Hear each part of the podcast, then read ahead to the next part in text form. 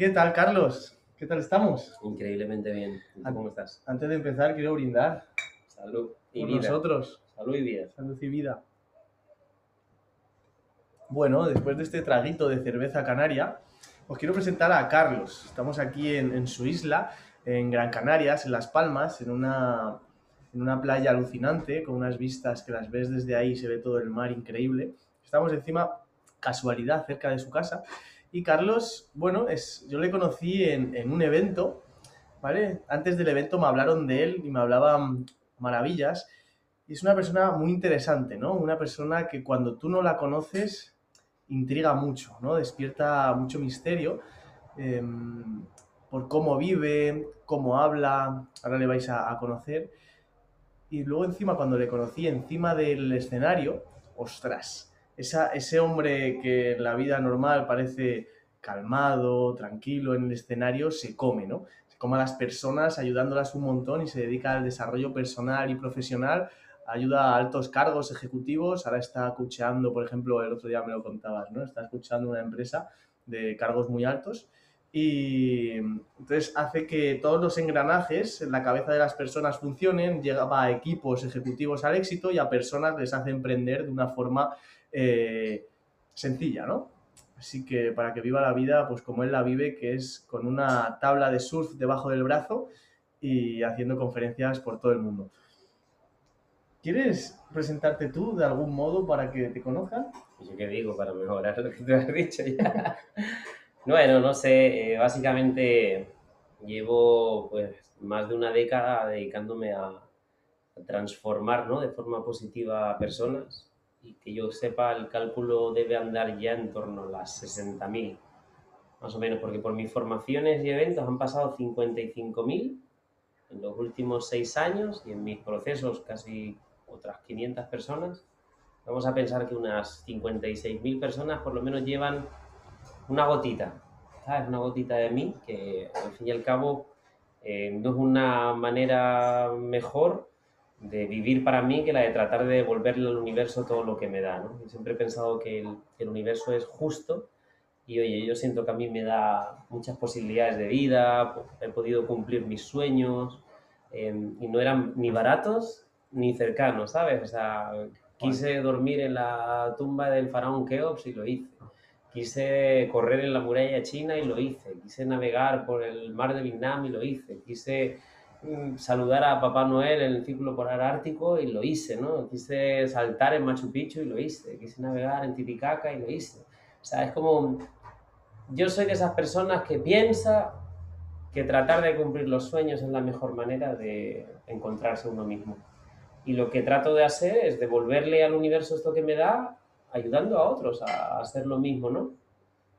A encontrarse a sí mismos a través de, a través de lo que les apasiona, de lo que les gusta. Es muy curioso porque la, la pregunta que más se ha repetido en, en mis sesiones o en los eventos es, ¿qué quieres hacer? Que la inmensa mayoría de las personas no saben lo que quieren hacer y es curioso que todo el mundo sabe lo que tiene que hacer. O sea, no, tú quieres adelgazar, pues ponte a dieta y haz deporte. O sea, no se trata de saber de lo que tienes que hacer, porque todo el mundo lo sabe. Se trata de encontrar la manera de comprometerse con lo que uno tiene que hacer, ¿no? Pues yo encontré en mi modo de vivir mi compromiso con la vida más importante, ¿no? Que era el de tratar de encontrar mi felicidad, pase lo que pase, le pese a quien le pese. Esa, es, esa pregunta es súper compleja, ¿no? Es decir, responder, ¿qué quiero hacer? A lo mejor hay gente que hemos tenido la suerte de conocer hace ocho años el coaching y tener a un coach que te dice, empieza a preguntar qué quieres en 10 años. Y ostras, yo cuando me lo empecé a preguntar era súper complejo. Eh, yo tenía 20 años cuando me lo pregunté. Y, y a día de hoy hay veces que sigue siendo complejo, pero claro, ¿por qué en esta sociedad estamos tan desvinculados de qué quiero hacer y todo el rato vamos como pollos sin cabeza haciendo eh, lo que, no sé, pues hay gente el otro día, una persona de 60 años, él había sido narcotraficante en Argentina, seguramente pues a lo mejor había matado incluso a gente y vino aquí a España y es donde estaba descubriendo, después de haber estado en el calabozo, en la cárcel allí, eh, descubrió está descubriendo cuál era su, su, pasión, su propósito, ¿no? O sea, que no le quedaban casi años de vida ya y, y lo está descubriendo con 60 años. Entonces, ¿cómo salimos eh, de eso y empezamos a descubrir qué es lo que queremos de verdad? Pues, a ver, básicamente dicen que hay, hay dos días importantes en la vida. Uno es el día en que naces y el otro es el día en que descubres para qué has nacido, ¿no? Porque hay muchas personas que parece que, que están puestos por el ayuntamiento, ¿no? Es como no tengo ninguna inquietud ni ninguna ilusión por nada, bueno, me limito a, a repetir un día detrás del otro y demás. Para mí experiencia no es repetir el mismo día 30 años. Para mí experiencia es crear cosas nuevas cada día. Entonces, hay muchas, yo recuerdo cuando yo daba cursos hace 6 o 7 años, yo era el más niño de la sala. El más joven de toda la sala era yo, ahora ya voy cumpliendo añitos, pero cuando con 26, 27 años empezaba a dar mis primeras conferencias, yo muchas veces pensaba, joder, estas personas de 50, 60 años deben pensar, ¿qué me va a contar a mí este crío? Hasta que el crío les empieza a decir pues, que ha entrado en un país en guerra, que ha vivido un tsunami, un tifón, que le han pegado con palos de bambú en Nepal, que ha estado a punto de terminar en una cárcel nepalí, o que casi muere en un desierto a 6.000 metros de altura. O sea, la experiencia no la dan los años de vida, ¿sabes? La experiencia la da la vida de la que tú llenas los años. Entonces, llenemos de años, llenemos de vida los años, no de años la vida para mí eh, tiene que ver con empeñarse en vivir, no dejarse arrastrar, como si dijéramos, por la problemática que trae la vida. Y está claro que hay vidas que son muy perras, ¿sabes? O sea, está claro que hay personas que han vivido eh, experiencias de vida atroces, pero no somos todos, no nos podemos quedar solo con eso, o sea, eh, hay, hay, personas que lo han pasado realmente mal y oye, uno los mira y dice, hostia, hay que echarle valor, ¿no? Para salir adelante con todo esto que están viviendo, pero por lo general no nos ocurre a todos. O sea, tenemos una posibilidad, siempre hay una esperanza, un punto, pues. Yo me empeñé en vivir, ¿sabes? En tratar de, el tiempo que dure, pues darle sentido. Y no encontré una mejor manera de ayudarme que ayudar a los demás. Porque cada vez que ayudaba a alguien sentía que yo me estaba ayudando a mí mismo. Y cada vez que acompañaba a alguien y hacía que su vida fuera mejor, pues la mía también era mejor. No solamente porque es su trabajo y obtienes, digamos, un beneficio económico de desempeñar tu trabajo, sino porque te llena de orgullo el, acompañar a alguien y que tú lo veas en el paso del tiempo y te diga, mira, me va genial, hice este proyecto, eh, me fui de este sitio, ahora me encuentro mucho mejor. Eso te, eso te carga, a mí me hacía sentir increíblemente bien. Y yo creo que por ahí van los tiros, ¿no? O sea, empeñarse en vivir y darse cuenta de que tenemos una posibilidad, ¿sabes?, de lograrlo. Qué bueno. Luego, encima hay muchas personas, ¿no?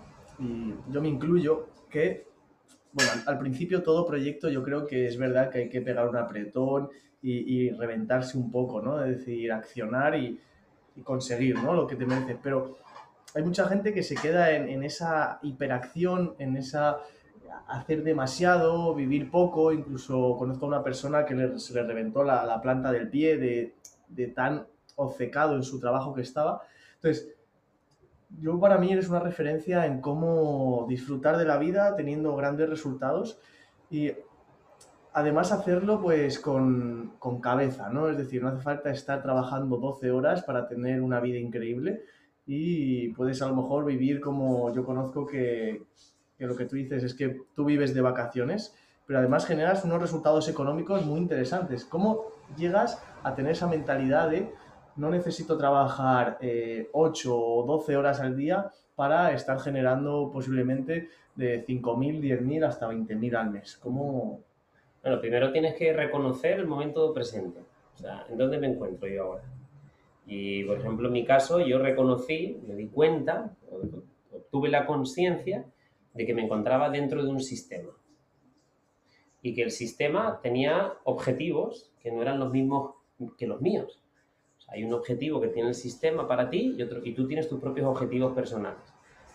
Pues el objetivo del sistema no era el mismo que el mío, de hecho eran contrapuestos, eran contrarios, ¿no? Porque los objetivos de los sistemas están medidos a escala empresarial, no a escala humana. Por eso existe la jornada de 8 horas, 40 eh, horas semanales, eh, los contratos de 11 meses, de 12 meses, así. Pero esa escala no es humana. O sea, cuando uno, por ejemplo, ve las encuestas de la satisfacción en el trabajo, yo las he visto, todos los años las veo, de portales como trabajos.com o Universia y demás, son portales enormes que miden en ratios estadísticos si una persona es feliz en su trabajo o no, pues hablan de casi un 69% de personas insatisfechas en sus trabajos. Pues esto es la hostia de tiempo y la hostia de personas. Entonces lo primero que yo decidí fue salir del sistema. O sea, lo llaman la carrera, la carrera de la rata, ¿no? La rueda de hámster. O sea, tú corres, corres, corres, corres, corres, corres, corres, corres, corres, lo único que hace es que la rueda vaya más rápido, pero tú no te mueves del mismo sitio. Que tienes que hacer salir de la rueda. Entonces cuando sales de la rueda, mm, empiezas, ya no tienes reglas del sistema, ¿no? Ya no tienes un contrato que dice que tienes que estar ahí a las 8 de la mañana del lunes y salir a las 8 de la tarde del lunes, y así tiene por aquí. Ya no hay reglas, ahora te las tienes que crear tú. Entonces yo creé mis propias reglas bajo mi propio sistema con el mismo objetivo que yo tenía, que era que yo fuera feliz, que yo estuviera bien, que yo disfrutara de la vida y que yo lograra cumplir mis sueños y sentirme por ello pleno y sano, porque cuando uno obtiene ese camino, pues oye, he estado 10 años que no me tomo ni un paracetamol, ¿sabes? O sea, el, el, el, caminar con las emociones equilibradas no es el mejor tratamiento que hay de salud del mundo, o sea, te aseguras salud en primer lugar, tu felicidad genera salud. Las emociones dominantes, si son positivas, generan movimientos positivos en el cuerpo, cuando si son negativas es al contrario. Entonces, primero darte cuenta de si estás en el sistema y ver si es posible ser feliz dentro del sistema. Si te das cuenta de que no, como fue mi caso, crear el tuyo propio. En mi sistema, por ejemplo, no existe el trabajo y las vacaciones. Yo nunca hablo de trabajar, yo no estoy trabajando. No lo estoy haciendo ni aquí ni ahora, llevo 10 años sin trabajar. Tampoco tengo vacaciones, no trabajo, no tengo vacaciones. Entonces, todo, yo lo que mido es el tiempo un tiempo de interiorización, que significa absorber todo lo que pueda para mí, y otro tiempo que es exteriorización, que es devolvérselo al universo. Y yo mido los tiempos en los que estoy en interiorización y los que estoy en exteriorización. Digamos, el, el aporte económico lo, lo, recibes cuando tú exportas, cuando das exteriorización, ahí está ese reporte económico. Entonces, y la última parte, una vez que has creado tu propio sistema, en el que en tu sistema está, oye, ¿tú madrugas o tú no madrugas?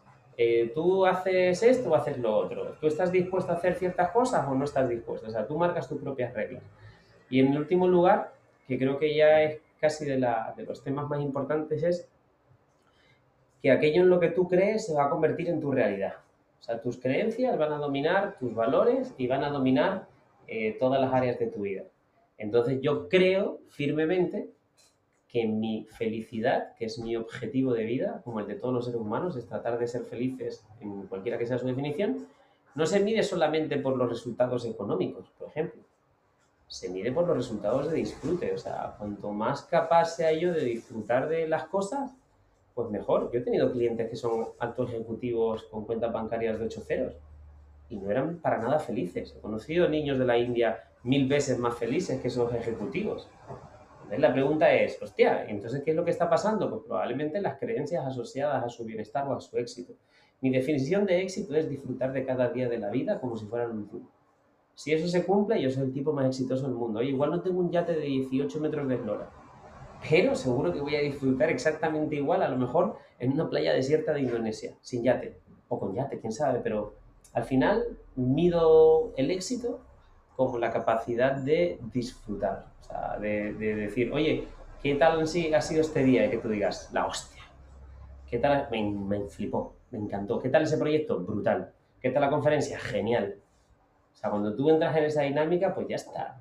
A veces ganarás mil, a veces ganarás uno, a veces no ganarás, pero se tratará de que, que tú te pagas en disfrute, ¿no? Y en tiempo.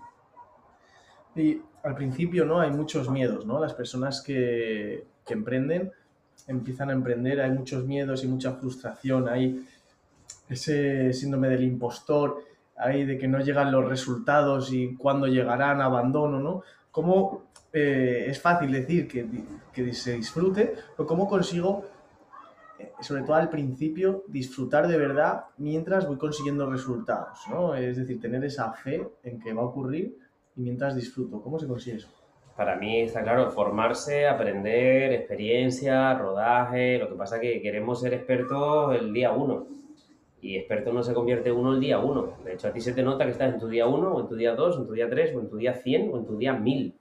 A lo mejor el que está en el día uno tampoco se da cuenta de que es tu día uno, pero el que está en su día mil sabe que tú estás en el día uno.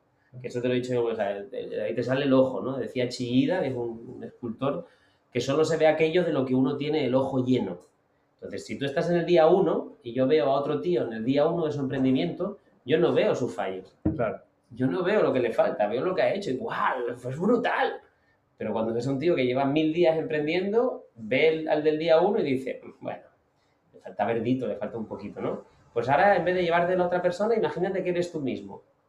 Que tú te grabas un vídeo el día uno y tú lo ves, de alguna manera te gustará más o menos. Pero cuando llega el día mil y miras el vídeo de tu día uno, Claro. tú te mueres de vergüenza. Dices, hostia, este era yo, ¿no? Pues mira esto. Pasa con los actores de Hollywood. Digo, coño, tú imagínate Penélope Cruz en sus, primeros, en sus primeras actuaciones. Claro. Se ve en un vídeo y dice, Dios mío, ese soy yo. O cualquier actor de Hollywood que vemos ahora consagrado, archimillonario. O sea, todo tiene un proceso. Nadie nace sabiendo. Lo que pasa que no tenemos paciencia, pero la paciencia, que se mide por la perseverancia y el compromiso, es lo que nos hace llegar al éxito. O sea, si tú cada día desarrollas una acción de crecimiento o de emprendimiento, al año estás haciendo 365 acciones. Va a ser muy difícil que tú no mejores. Vas a mejorar, perdóname la palabra, por cojones. Porque la reiteración y la experiencia es lo que te hacen avanzar. Pum, pum, pum. Y dentro de ese movimiento, lo que tiene que estar ocurriendo es que tú no debes perder jamás la confianza y la creencia en ti. Porque tú puedes ser un puñetero desastre, pero no dejes de creer en ti, ¿sabes? O sea, creer en ti aunque estés en una versión desastre. Y luego tienes que aprender de los errores. O sea, si tú te crees el sheriff o, o una diosa en el día uno y llega alguien y tú, oye, ¿qué tal lo hice? Y te dice, de culo lo hiciste, fatal, horrible. Y tú entras en modo defensa, uy, ¿tú qué te crees? La jodiste, pero no vas a aprender nada. Hmm. Y muchas veces se trata de, de, de ver a las personas que ya están consiguiendo lo que tú has conseguido y, modelarlos, ¿no? Incluso preguntarles, oye, ¿qué tal lo he hecho? ¿Cómo me has visto? Y ya no solamente obtener esa información, a veces es, oye, tú me puedes enseñar. Tú me, oye, eh, yo que te veo a ti, a mí me gusta lo que tú haces en el escenario. Yo puedo aprender contigo. Eh, oye, a mí me gusta cómo te veo vender las cosas. Tú me puedes enseñar a vender. Y esto, por ejemplo, nosotros ahora ya lo hemos olvidado, pero es que así ha aprendido el mundo toda la vida. Claro. O sea, sí, había, estaban los maestros y estaban los aprendices. En música, en, en todos los campos, siempre tú buscabas un referente que ya hacía lo que tú hacías y llegaba un momento en que tú incluso llegabas al nivel de ese referente y luego lo mejorabas. Hmm. ¿No? O sea, es cuando ya el alumno ha superado al maestro. Claro. Pero ahora ya queremos ser maestros sin referentes. Total. Queremos saber sin estudiar, sin aprender. Queremos, lo queremos todo ya y lo queremos todo rápido. Y Hmm. todo exige su tiempo. O sea, en una oruga se convierte en mariposa después de un determinado tiempo. Tiene un periodo de ser capullo, ¿sabes? O sea, tú por mucho que quieras no vas a hacer de oruga a mariposa, ¡pum! No, porque no existe, no, no, no existe de esa manera. Entonces creo que ese es el punto. Y en ese movimiento de paso a paso y poco a poco, si no te rindes en el cabo de un año, de dos años, o de un mes, o de dos meses, o de tres meses, a lo mejor no has alcanzado tus objetivos, pero ya estarás mejorando. Claro, qué bueno. Hay muchas personas, ¿no? A ver qué opinas tú, que quieren tener resultados muy rápido a nivel económico, pero no han trabajado internamente, no tienen tampoco a lo mejor esa disciplina, no tienen tampoco esa resiliencia, ¿no? Entonces empiezan un proyecto y, rápido lo dejan de hacer o rápido eh, se, se, se ponen a otra cosa o rápido... Entonces, ¿qué tres habilidades tiene una persona de éxito? ¿Entendiendo el éxito como lo entiendo yo o hablamos de dinero? Eh, hablamos de que un emprendimiento Resultados. tenga éxito. Sí. Bueno, pues lo primero para mí es eh, la capacidad de comprometerse. El compromiso, la tenacidad y el, o sea, lo que es el trabajo del día a día, la perseverancia. La gota que finalmente hace el agujero en la roca. Que eso no lo tiene mucha gente. La gente quiere muchas cosas, pero no se quiere comprometer con ellas, ¿no? Yo quiero perder peso, pero es que no quiero dejar de, no quiero hacer deporte. O no tengo el compromiso de ir a hacer deporte todos los días o lo que sea. No, no, no. Hay que comprometerse. Luego lo segundo es que toda transformación duele. O sea, el músculo para crecer tiene que romper fibra. Si tú no aceptas el dolor en tu camino, no emprendas. Porque va a dolerte. Obviamente te va a doler. Si no, todo el mundo emprendería. Si fuera fácil, a todo el mundo le iría de la hostia.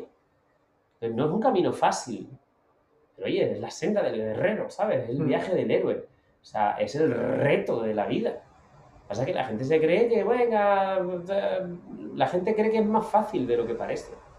Hasta que empiezan a ver la dificultad. Pero cuando, si tú ya sabes que es difícil y que tienes que estar alerta y construyendo cada día, pues cuando llegue el dolor, forma parte de eso. Oye, fracaso en un proyecto, no gano lo suficiente, tengo que compaginar con otros trabajos que no me gustan, no sé. Te vas a enfrentar a distintos retos en el camino del emprendimiento. Y el tercer ingrediente que podría ser importante, yo creo que es el, no rendirse, ¿no?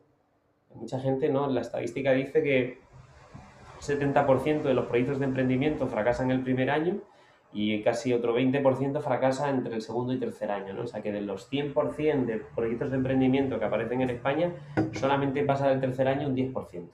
Que se dice poco. Yo llevo 11 años en el mercado. 11. Y cada año he duplicado lo que he hecho el año anterior. Esta es mi estadística. Y, y yo ya no, ya no entiendo lo, que no, lo que, que no se duplique, como si dijéramos todo, ¿no? ¡Pum! Bueno, hay unas cosas que se duplican y otras cosas que pasan a la mitad. Eso serían palabras mayores, pero bueno. En, mi estadística siempre hay una progresión, ¿no? Como que mm. todo tiene que ir avanzando así. Llegará un momento que no pueda subir más. Aunque siempre se puede subir más, pero hay veces que tú ya no quieres crecer más. Digo, oye, estoy muy bien aquí, no voy a seguir creando y construyendo, me gusta como estoy, ¿no? Porque también exige cierta responsabilidad del éxito. La gente cree que tener éxito es fácil, pero no, o sea, le llega a quien tiene la responsabilidad de asumirlo. O sea, el éxito trae cosas muy buenas y otras no tan buenas. Que se digan, por ejemplo, a David Val si se quería tomar una cerveza en el centro de Madrid. No puede. No puede porque te van a rodear. Vale, pues el éxito trae eso. Que si él quiere hacer una cosa, no puede. Vale, entonces creo que no hay que rendirse. El, el, seguir, el pum, pum, pum, pum, pum. Porque si te rindes, o sea, el, el éxito se construye de pequeños trozos de fracaso, pero solo se fracasa el día que uno se rinde. Mientras no te hayas rendido, no has fracasado. O sea, sigues en el camino bueno. Aprendiendo de los errores, que esa es otra, creo que es otra de las cosas que la gente no entiende. La gente no reconoce el error como la mayor herramienta de aprendizaje que existe, reconoce el error como un fracaso. Aquí en España, no, ese es un fracasado, se arruinó con el bar que montó. Hostia, a lo mejor tiene una información que te vendría a ti genial cuando montes el tuyo, ¿sabes? Y seguro que el siguiente que monte ya no le va a ir tan mal. En Estados Unidos, por ejemplo, no te da un crédito un banco si no presentas tres proyectos de emprendimiento fallidos. El banco no da crédito para un emprendimiento en Estados Unidos si no le has presentado antes dos o tres proyectos fallidos de emprendimiento. Porque entienden que si ya has fallado ya tienes muchos más recursos para poder avanzar. Qué bueno. Y para las personas que están ya llevan tiempo en el emprendimiento, ¿no? Hemos hablado de esas primeras personas, cómo empezamos, luego cuando tienes un recorrido eh, a corto o medio plazo, cuando ya tienes un gran recorrido, a mí, por ejemplo, aún me queda, ¿no? Para lograr eso, pero tú seguramente conoces personas como a estos altos ejecutivos que tenían 8 ceros en su cuenta. ¿Cómo lograr tener 8 ceros en tu cuenta y estar feliz? Porque al final el nivel de exigencia es muy, muy alto. Entonces... No perder la pasión. O sea, hazlo con pasión o cambia de profesión, porque ni todo el dinero del mundo te van a, te van a dar tu felicidad. Tu felicidad te la das tú. Entonces pasa muchas veces, a mucha gente le pasa, yo incluso hasta en mi propio camino, yo me he relajado mucho, yo ya no tengo el mismo hambre que cuando comencé mi primer año, ni tampoco tengo la misma energía, la energía va menguando, tú vas avanzando en el tiempo y tu cuerpo, mi cuerpo no es igual que cuando yo empecé, yo tengo 39 años, cuando empecé tenía 27, 26, ya me podía comer ahí pum, pum, pum, pero el cuerpo va cambiando, por mucho que tú quieras, la energía cambia se vuelve mucho más pausada, tu mente ya está en otro tránsito distinto. Pero lo que no puedes perder nunca es la pasión. Si la pierdes, invéntate otra cosa nueva, en la que a lo mejor no te sientas tan cómodo y que te suponga un reto, pero tienes que seguir alimentando los retos, ¿sabes? Siempre tiene que haber algo nuevo que crear. Yo recuerdo, por ejemplo, ahora en este 2021, que, bueno, en el 2020 llega la pandemia, todo se como se ralentiza un poco, se despersonaliza, aparece la separación social. Y, por ejemplo, yo me pongo otro reto, escribir un libro. O sea, tú lo sabes, el ejercicio que es escribir un libro. Eso, un buen libro, ¿vale? No puedes escribir un libro de mierda, como yo veo por ahí, no, escribe tu libro en dos meses. Pues mira, o yo soy gilipollas o, yo, o para mí escribir un buen libro se tardan años. Como os digo yo, he tardado dos años en escribirlo. Y cuando te lanzas un nuevo reto, pues de nuevo ya son cosas que, por las que no has transitado, tu mente empieza de nuevo a, a generar nueva información, nuevas formas de hacer las cosas. Pues si tú llevas mucho tiempo en tu emprendimiento, que no signifique aburrimiento. guay. ¿Sabes? O sea, que quieres cosas nuevas cada año, ¿sabes? Que saques productos distintos.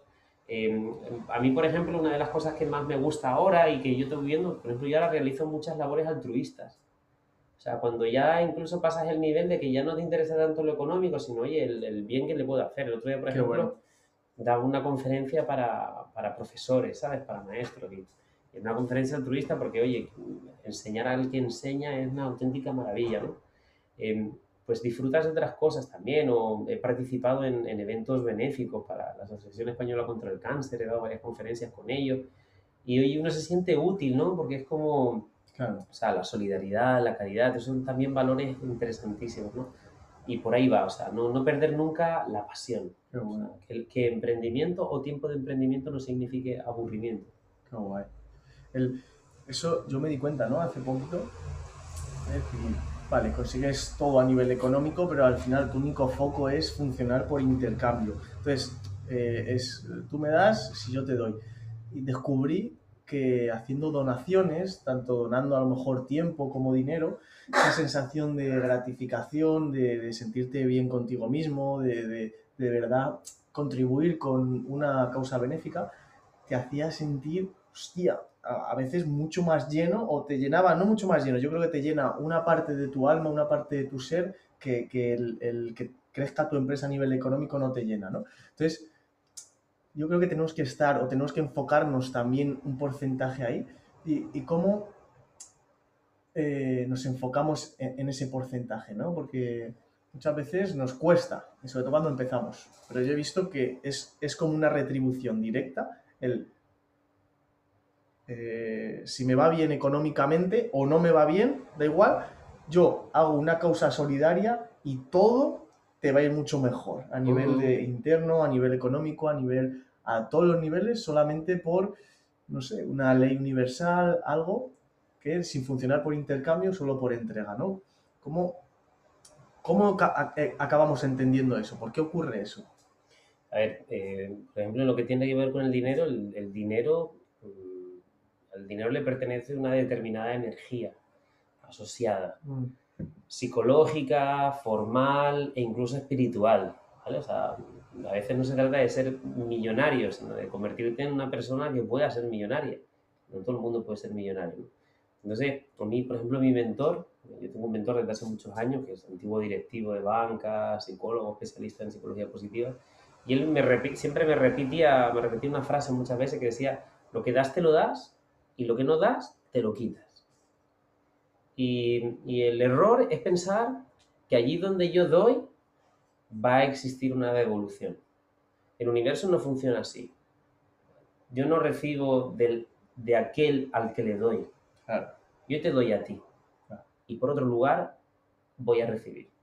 Entonces, eh, la sociedad lo que pretende es que si yo te doy a ti y tú no me das de vuelta, pues yo me enfado porque no me gusta. ¿no? esa es la, sensación que se crea. Y en cierto modo te jode, ¿no? A lo mejor cuando tú has dado algo a alguien y ves que no hay devolución, bueno, ya no des más. ya, ya lo diste, siéntete orgulloso de eso, lo hiciste sin esperar nada a cambio y no ocurrió nada, pues la siguiente vez a mí no tienes por qué darle. O sea, esto no se trata de ser tonto. Hmm. Pero lo que sí que tienes que saber es que cuando tú entregas, cuando tú das desde el corazón y sin esperar nada a cambio, tú vas a recibir, por otro lugar, porque acción y reacción es una ley que se repite en todo el universo. Pero oye, si, si estalla una supernova en la constelación de Orión, seguramente lo que va a equiparar o contrarrestar esa fuerza no estará ahí, estará en otro lugar del universo. ¿no? O sea, como la teoría del caos habla de eso, ¿no? Un aleteo de una mariposa en el mar Caribe puede generar un tifón en, en Asia. Y esto es porque todos estamos conectados. De esto se habla, por ejemplo, Luis Hay habla en El Secreto, la mente millonaria, padre rico, padre pobre, yo qué sé, Robin Sharma, el, monje que perdió su Ferrari, yo qué sé, hay, hay muchísimos libros que hablan de que cuando tú pones una cierta energía en ti, atraes una energía parecida. Es así de fácil. Entonces, si mi energía es dar, entregar, compartir, la energía que voy a traer es la de personas que están en la energía de dar, entregar y compartir. Y en algún momento yo voy a recibir de esas personas. Además, las personas damos lo que tenemos. Nosotros no podemos dar lo que no tenemos. Porque eso no es dar, eso es quitarte. que se trata es de dar lo que tú tienes, ¿no? Dar, entregar como si dijéramos altruistamente sin esperar. La expectativa es la asesina del presente y la asesina del amor. O sea, cuando tú das esperando recibir y si no hay respuesta vas a machacar esa relación que tengas. Pero si confías y sabes que el universo va a equilibrar, o, o, sea, que aquello que has dado a alguien va a ser recibido por otro lado, yo lo digo siempre, yo lo siento así. A mí me pasan cosas maravillosas. Yo siempre digo, estoy tratando de devolverle al universo todo lo que me da y me queda un huevo por darle. O sea, hasta que yo le devuelva al universo todo lo que yo siento que me ha dado, porque tú te subes en un escenario y tienes ahí mil personas y parece que eres tú el que estás dando. Tú no estás dando una mierda. Tú eres uno, pero estás recibiendo mil el aplauso de mil, la emoción de mil, los mensajes de mil, el valor económico de la conferencia de mil. Entonces la gente tiende a pensar que Dios, todo lo que nos ha dado. No, no, no. Estoy intentando devolveros todo lo que me dais. Esto lo saben muchísimo los artistas. Siempre, siempre dicen, oye, gracias, gracias a mi público. Gracias a mis fans, de verdad, gracias a mis seguidores porque vosotros sois los que habéis conseguido que yo sea quien soy. O sea, para ser líder hay un ingrediente que no puede faltar y es que tengas por lo menos un seguidor. Porque si no, tú no eres líder. ¿Líder de quién? Venga, todos conmigo, vamos. Y no va ni Cristo. Tú no eres un líder. Tú eres un loco que nadie quiere seguir. Pero el día que tengas tu primer seguidor, hostia, cuídalo, mímalo, quiérelo y trátalo como uno igual. Porque ese primer seguidor es el que te está convirtiendo en líder. Alguien se ha atrevido a seguirte. Y, todo el mundo quiere ser líder, pero es que subestimamos al primer seguidor. Por eso para mí el gran líder es el que trata a sus seguidores como iguales. Yo se lo digo muchísimo a mi comunidad. Y son mogollón, son 25.000 personas, entre el Facebook, el Instagram, el Twitter y demás.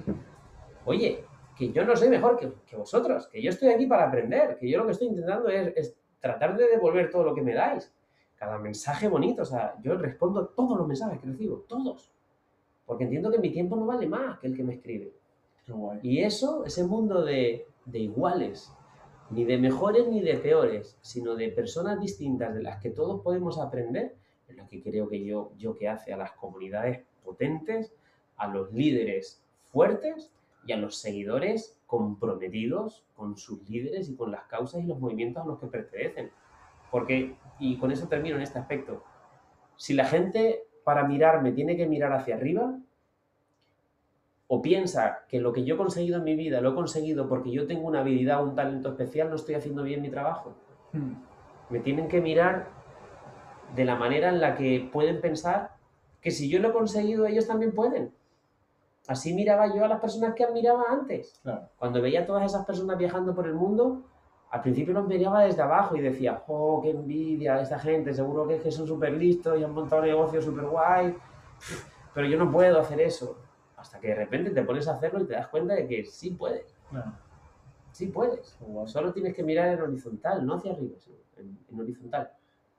Y luego hay el lado opuesto, ¿no? Es decir, hay personas que dan tanto que, como tú dices, ¿no? Se, están quitando, ¿no? Y esta es la antepenúltima pregunta. Entonces, ¿cómo, sobre todo esto le pasa, veo, a, muchas mujeres, ¿no? Eh, que tienen esa empresa, ese emprendimiento, que eso es una ONG más que, más que una fuente de generar ingresos. Entonces, ¿cómo eh, empiezas a de verdad sentirte que te mereces ese dinero, de verdad que no solamente te mereces un poco, sino mucho, que no es que aunque te paguen mucho, tú no estás engañando a nadie, que te están pagando por quién eres, ¿cómo consigues eh, que una persona que da en exceso también diga, vale, yo también me merezco? Para mí tienes que saber muy bien eh, dónde está la escala de tu valor cuál es tu objetivo, qué es lo que quieres alcanzar o dónde quieres estar. Y ser realista, ¿no? Decir, oye, mira, yo en la fase en la que estoy, con lo que yo sé hasta este momento, yo siento que este es mi valor, ¿no? Con un valor en que yo me sienta cómoda o cómodo y pueda estar seguro de, de, presentar mis servicios. O sea, yo, por ejemplo, ahora, yo si dijera, mira, un proceso de coaching conmigo son 100.000 euros, no me siento cómodo no me siento cómodo. Igual encuentro a alguien que me lo quiere pagar, pero a lo mejor luego no siento cómodo de que lo que le estoy dando vale ese dinero, ¿no? Entonces, encontrar una escala de valor en la que yo siento que el producto o el servicio que estoy dando vale eso, es perfecto. Pero, ojito, puedes testearlo. No tienes por qué ser tú mismo quien se valor. Pregunta, oye, ¿tú cuánto crees que podría valer esto? O esto. O ves personas con tu experiencia en el mercado o personas que estén haciendo algo parecido a ti. Pero algo con lo que tú te sientas seguro para poder luego mirar a los ojos de tus clientes y decir, hey, yo no tengo el síndrome del impostor, ¿no? De lo que hablamos, ¿no? Parece que estoy engañando aquí a la gente. Claro. Entonces, yo pienso que lo que hay que hacer es mm, persuadir, pero no manipular. Claro. Persuadir es, yo te voy a ofrecer algo que es bueno para ti y también es bueno para mí. Hmm. Manipular es, te voy a ofrecer algo que es bueno para mí, pero para ti no va a ser tan bueno. Claro. Entonces, en esa herramienta de persuasión, que es una negociación o una venta, tienen que estar esos valores en los que, en los que tú cuidas tu producto, cuidas tu servicio, eh, hay una atención y, y hay muchos aspectos. En el, en el mundo femenino, por ejemplo, hay un rol que se repite mucho, que es el rol de la salvadora. El mundo femenino es el, género de amor. el mundo masculino es el género de poder, estamos acostumbrados a ser más prácticos, más dinámicos. Sin embargo, el, mundo femenino es mucho más mágico y mucho más de procesos. Y aparte ellas, tienen, como si dijéramos, una conciencia mucho mayor en lo que es la protección. Claro, cuando tú te esfuerzas mucho en proteger, a veces das mucho más de lo que, de lo que tienes, porque eres tú quien se pone delante, ¿no? Para que no reciban el daño. Porque eres tú quien asumes esa responsabilidad de que muchas veces no te, que no, no te pertenece. En ese punto, por ejemplo, tenemos a grandísimas líderes de empresas enormes que, oye, eh, han sabido manejar ese género de amor eh, y toda esa, toda esa sensación, como si dijéramos, de protección, pero bajo pautas muy claras. Yo lo que creo es que hay que crearse buenas pautas, ¿no? De decir, oye, hasta aquí puedo dar, este es mi punto, y hay que ser como si dijéramos drástico, ¿no? Estos son mis tiempos, estas son mis formas, estos son mis aspectos, y, y si me salgo de ahí, que sepa que ya estoy dando algo que no tengo, Claro. o que estoy dando de más, o que me estoy quitando, ¿no? Y eso te lo da que tú tengas un, un- un límite, y esto era lo que quería decir. Hay que saber poner límites. Y más el mundo femenino, que es el que tradicionalmente más sufre en esto de no poner límites. Y, y muchas veces ya no es solamente por culpa de ellas, sino porque el sistema está totalmente preparado para, que, para generarles a ellas más, más dificultad en el hecho de poner límites. Pero saber poner límites es casi casi tu mayor herramienta de protección. O sea, hasta aquí sí, a partir de aquí no. O mira, aquí jiji, jiji, pero a partir de aquí ya no jiji. Entonces, ahí en ese, en ese saber poner límites, yo creo que está la clave del que no des más de lo que tú tienes, ¿sabes? O sea, que no te estés quitando aquello que no deberías quitarte para poder seguir adelante, ¿no? Ya puede ser energía, economía, trabajo, tiempo, lo que sea. Qué bueno, qué bueno. Pues la penúltima pregunta es la, para lo que está creado este podcast, que ya lo conocen, es ¿qué situación espiritual o paranormal que quieras contar aquí? Porque hay algunas que son muy privadas, ¿no? Has vivido una en concreto, que sea algo ¿De qué la quieres? de la que a ti te venga. Me gusta que sea pues la más chocante. Joder. Yo qué sé, que te podría contar tantas millones. Imagínate, pues, 55 países recorridos por tierra, un millón y medio de kilómetros, con la gente con las mayores pedradas del mundo, ¿sabes? Budas de Nepal, taoístas de Japón, chamanes en Siberia, una guerra en Katmandú, yo qué sé, los slam de la India, eh, o sea, huyendo de un tifón en Hanoi, perdido en los templos de Angkor Wat en Camboya, con un rickshaw robado en Siem Reap, o yo qué sé, o con un mal de altura de cojones en Bolivia, o no sé. ¿Qué te podría contar? Millones de experiencias, pero que trasciendan un poco a, a la normalidad. Mira, por ejemplo, algo en lo que yo creo mucho, pero no porque, porque me lo hayan contado o porque lo haya leído, sino porque lo he vivido. Y yo soy un científico. O sea, yo soy arquitecto por la Universidad Politécnica de Madrid, soy máster por ESAE en inteligencia emocional, coaching y mentoring, recursos humanos, practitioner en programación neurolingüística. O sea, soy un científico. Yo tardo, trato el crecimiento personal y profesional como una ciencia, mido las cosas, tengo planificadas muchas historias, ¿no? Y, y mi pensamiento científico me hace trabajar las cosas experimentándolas, ¿no? La experimentación es la base de la ciencia. Yo he experimentado en numerosas ocasiones lo que es el vínculo invisible, que son las redes que nos conectan a las personas para las cuales no podemos dar explicación porque las desconocemos de, de momento. Nosotros conocemos la vía oral, conocemos la vía táctil, ¿no? la vía visual, lo que vemos, lo que escuchamos y demás, pero nos estamos unidos a otras muchas personas de nuestra vida, pero de una manera invisible. No sabemos reconocer esas conexiones. Pues esas conexiones son, por ejemplo, mm, conexiones del tipo premonitorio, los sueños, las visualizaciones, los recuerdos que tienes en un momento dado y que te conectan a, a otras personas. De repente, ¿no? De repente empiezas a pensar en alguien, o de repente te llama alguien, o de repente aparece alguien, y a veces todo puede parecer casual, pero es que en el universo no hay nada casual, o sea, todo es causal. No existe la casualidad universal, o sea, es causal, todo ocurre por una razón. Y en esos vínculos invisibles, pues yo he, tenido sentimientos premonitorios, pues, acerca de la muerte de mi abuela, acerca de la muerte de mi abuelo, en el caso, por ejemplo, de mi madre, un, accidente cerebrovascular que tuvo, yo lo sentí, estaba en Madrid a 2.500 kilómetros. Y esto no es algo que, que, yo viva como algo sobrenatural, ¿no? Como eh, no, no, no. Esto es algo que no, yo no puedo explicar, pero está claro que existe, ¿no? Esa conexión existe. Y todos en algún momento dado hemos sentido ese vínculo invisible, que no es otra cosa que son las redes que nos unen a las personas pero sin tener la conciencia de cómo funcionan. Yo sé cómo funciona el lenguaje, no sé cómo funciona el conectarme con, con algo que está viviendo otra persona en otro sitio. Otra de las cosas, por ejemplo, que yo siento mucho son las energías de los lugares. O sea, por ejemplo, yo salí de Hiroshima después de haber estado visitando la ciudad durante una mañana vomitando, porque no era capaz de sostener tanto sufrimiento. Y decía, joder, ahí cayó una bomba atómica que se cepilló a medio millón de personas en cinco segundos y la energía se guarda, ¿sabes? O sea, ese tipo de energía se guardan. Como por ejemplo cuando visité Auschwitz, el campo de concentración de Auschwitz-Birkenau en, en, Polonia, lo mismo, es que hasta los árboles están podridos. O sea, no, ya no es lo que siente una persona, es que los árboles están podridos, la naturaleza está podrida, está muerta de, de, de toda esa energía humana que se perdió eh, de esa manera tan atroz y, y tan incomprensible, ¿no? Y con tanto miedo, y con tantas emociones predominantes. La emoción sale de la piel. La energía que desprendes, o sea, a, que tú hueles cuando sudas, pues no desprendes solamente olor, tú desprendes emocionalidad. O sea, tú puedes ser tóxico, tu olor puede, puede automáticamente eh, contagiar otra cosa. No nos contagiamos el virus ahora, oh, las partículas que salen, o sea, a lo que voy es que básicamente todos los seres humanos tenemos energías y la energía a veces se mueve por cauces que nosotros no entendemos. La energía hace, se transforma de un lado, de otra forma a otra, y, y todos esa, esos puntos para mí son súper valiosos. Yo soy súper consciente de que, de que tal como esté mi energía, yo voy a impactar o influenciar en los demás.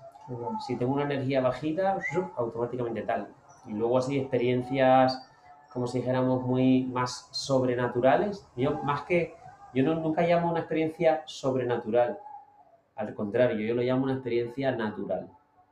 Porque cuando tú vives experiencias que no sabes entender, la inmensa mayoría de las veces es porque estás encontrando tu naturaleza, no la contraria. Yo recuerdo con los chamanes de Siberia o, o con los pastores nómadas de Mongolia, yo recuerdo ver al pastor coger un puñado de tierra. Bueno, cuando yo viajé por Mongolia estuve tres semanas y me pegué prácticamente una semana y media con una familia de nómadas criadores de caballos salvajes. Y el señor de la estepa, el señor mayor, cogía un puñado de tierra y hacía...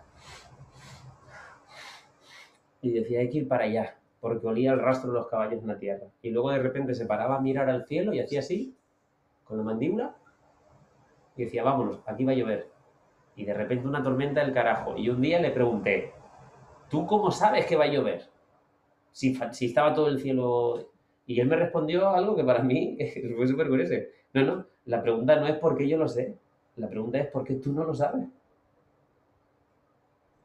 Es que yo sigo, yo formo parte de la naturaleza, es que tú no, es que tú estás vestido, estás, vives siempre encerrado en cubo. Coño, así como quieres enterarte de algo, si no te vas a enterar de nada. Entonces al final ese tipo de cosas que llamamos sobrenaturales son todo lo contrario. Claro. Son naturales. O sea, estás volviendo a tu naturaleza. Claro. Nosotros vivimos mucho menos eventos naturales que todos nuestros antepasados. Somos la sociedad menos natural que ha existido sobre la faz de la Tierra y cada vez vamos a más. Pues ¿Tú qué crees? Que los que vivían en las cuevas no hacían así y le olían la enfermedad que tenían al lado. No la huelen los perros la enfermedad porque el ser humano olía.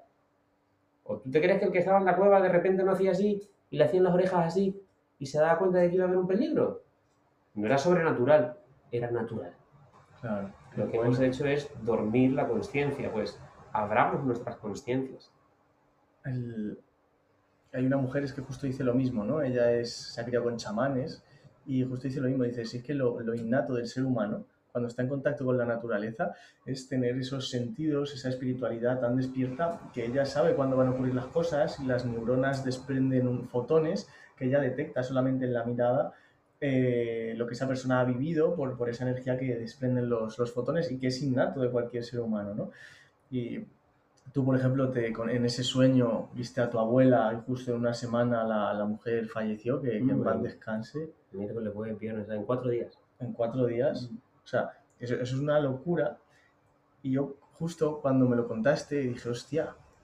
Y justo una semana después murió mi abuelo, que ha sido hace, pues eso, hace siete días. Y Que tú haces siete y yo 14. tú hace 7 y 14. Y mira cómo es que yo le decía a Priscila, mi pareja, eh, eh, ¿cómo le decía? Digo, ostras, tengo la sensación, yo estaba aquí en Canarias, tengo la sensación de que tengo que ir a la península porque tengo que despedirme de mi abuelo, porque no sé por qué intuyo que le quedan dos meses de vida aproximadamente. Y, y así fue, fui a la península, me despedí de mi abuelo y en cosa de un mes más el, el hombre falleció. Para mi familia era la, mu- la muerte era muy repentina, que todos se quedaron un poco chafados, pero yo me lo esperaba y ya lo sabía, ¿no? Entonces, claro, porque yo me he educado, ¿no? Es para, para estar en la naturaleza, conectarme mucho más, ver algo que no ven los ojos, ¿no? Estar cuando la gente me dice, hostia, la meditación, eso es de gente fumada o, o estar en la naturaleza tanto tiempo, es lo que te hace, yo creo, estar en los momentos claves, es decir, es el, el coste de oportunidad cuando eres una persona presente y estás muy conectada con toda esta parte, el coste de oportunidad, el- siempre estás en el momento adecuado, en el sitio que, que lo esperas, ¿no? Entonces, bueno, pues es una reflexión que, que lo veo muy interesante y había que sacarla aquí porque ha sido muy, muy casualidad, ¿no? Que su abuela y mi abuelo se, se despidieran de nosotros hace una semana. No, no, esto va para ellos. Papá, ellos Estarán totalmente. ahí en, en su vínculo invisible viéndonos seguro. Qué guapos los dos. Pues, y la última pregunta, es una pregunta trampa, una pregunta a la inversa. Ahora te toca a ti una pregunta que quieras preguntarme a mí. Esta es curiosa porque las preguntas para mí son de las cosas que más valor tienen. Qué guay.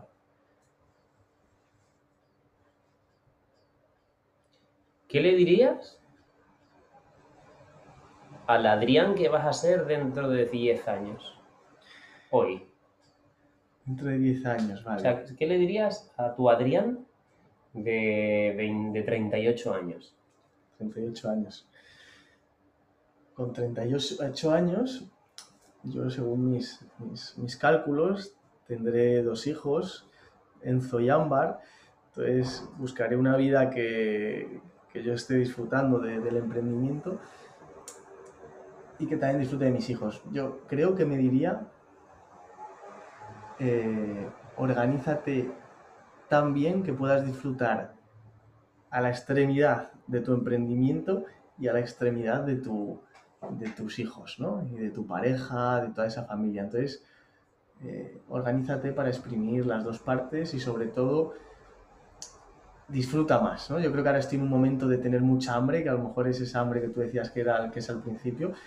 Entonces ahora es difícil que yo me diga disfruta más, porque el disfruta más es consigue más, pero, pero yo creo que en ese momento ya habré entendido lo que tú has entendido y es disfruta de, de cada momento y no estemos pensando en el siguiente paso, sino piensa en este paso, aunque sí que es verdad que has pensado en el siguiente, ¿no? Eso es, yo creo lo que le diría. ¿Y qué le dirías de qué no se puede olvidar? Que no se puede olvidar. De amar. De amar de forma incondicional. ¿no?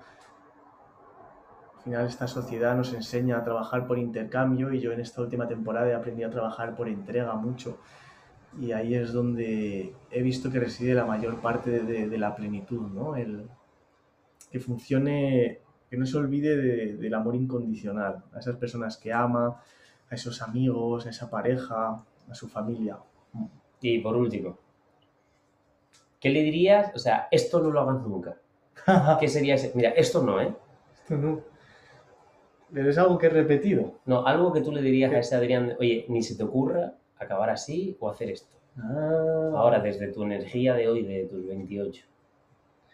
Ojito con esto, ¿eh? O sea, en plan, esto nunca lo hagas. O sea, no cabes así. Mm, es, es- es compleja, ¿no?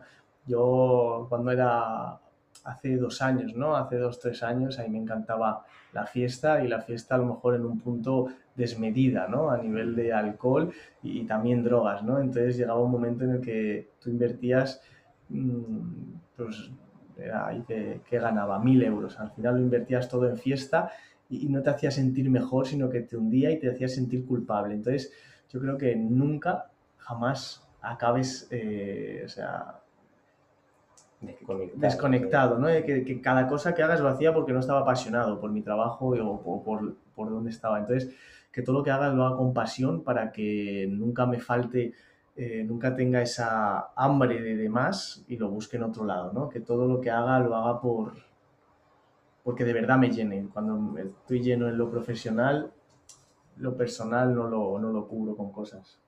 Muy bien. Un placer, chicos. Ha sido un placer tener a Carlos. Habéis visto, son preguntas profundas. Y bueno, ¿dónde te podemos encontrar?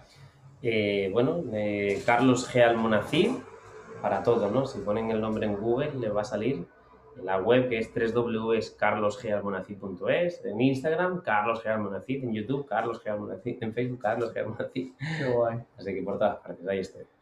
Es un placer, chicos, seguirle porque es una persona extraordinaria y también os animo a que ahora que tenemos un proyecto muy interesante que es el Golosos en Forma, pues también lo conozcáis. Personas que quieren ir a un siguiente nivel de salud aunque no tengan tiempo.